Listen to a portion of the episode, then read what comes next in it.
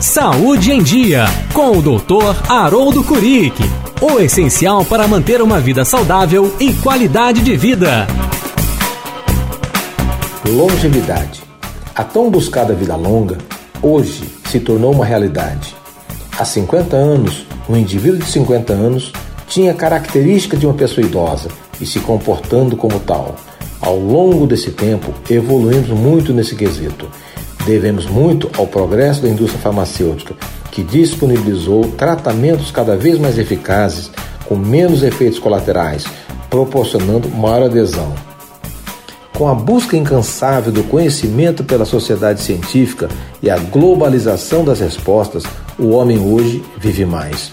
Surge então o um novo conceito, a fragilidade, onde se discute e avalia o potencial de complicações numa possível situação adversa e qual a sua capacidade de recuperação.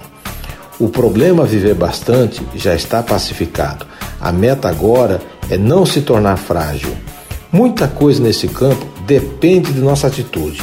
Não fique parado. Busque orientação e viva bem por muito tempo. Você ouviu Saúde em Dia. Esta e outras dicas você confere na tribunadepetrópolis.com.br.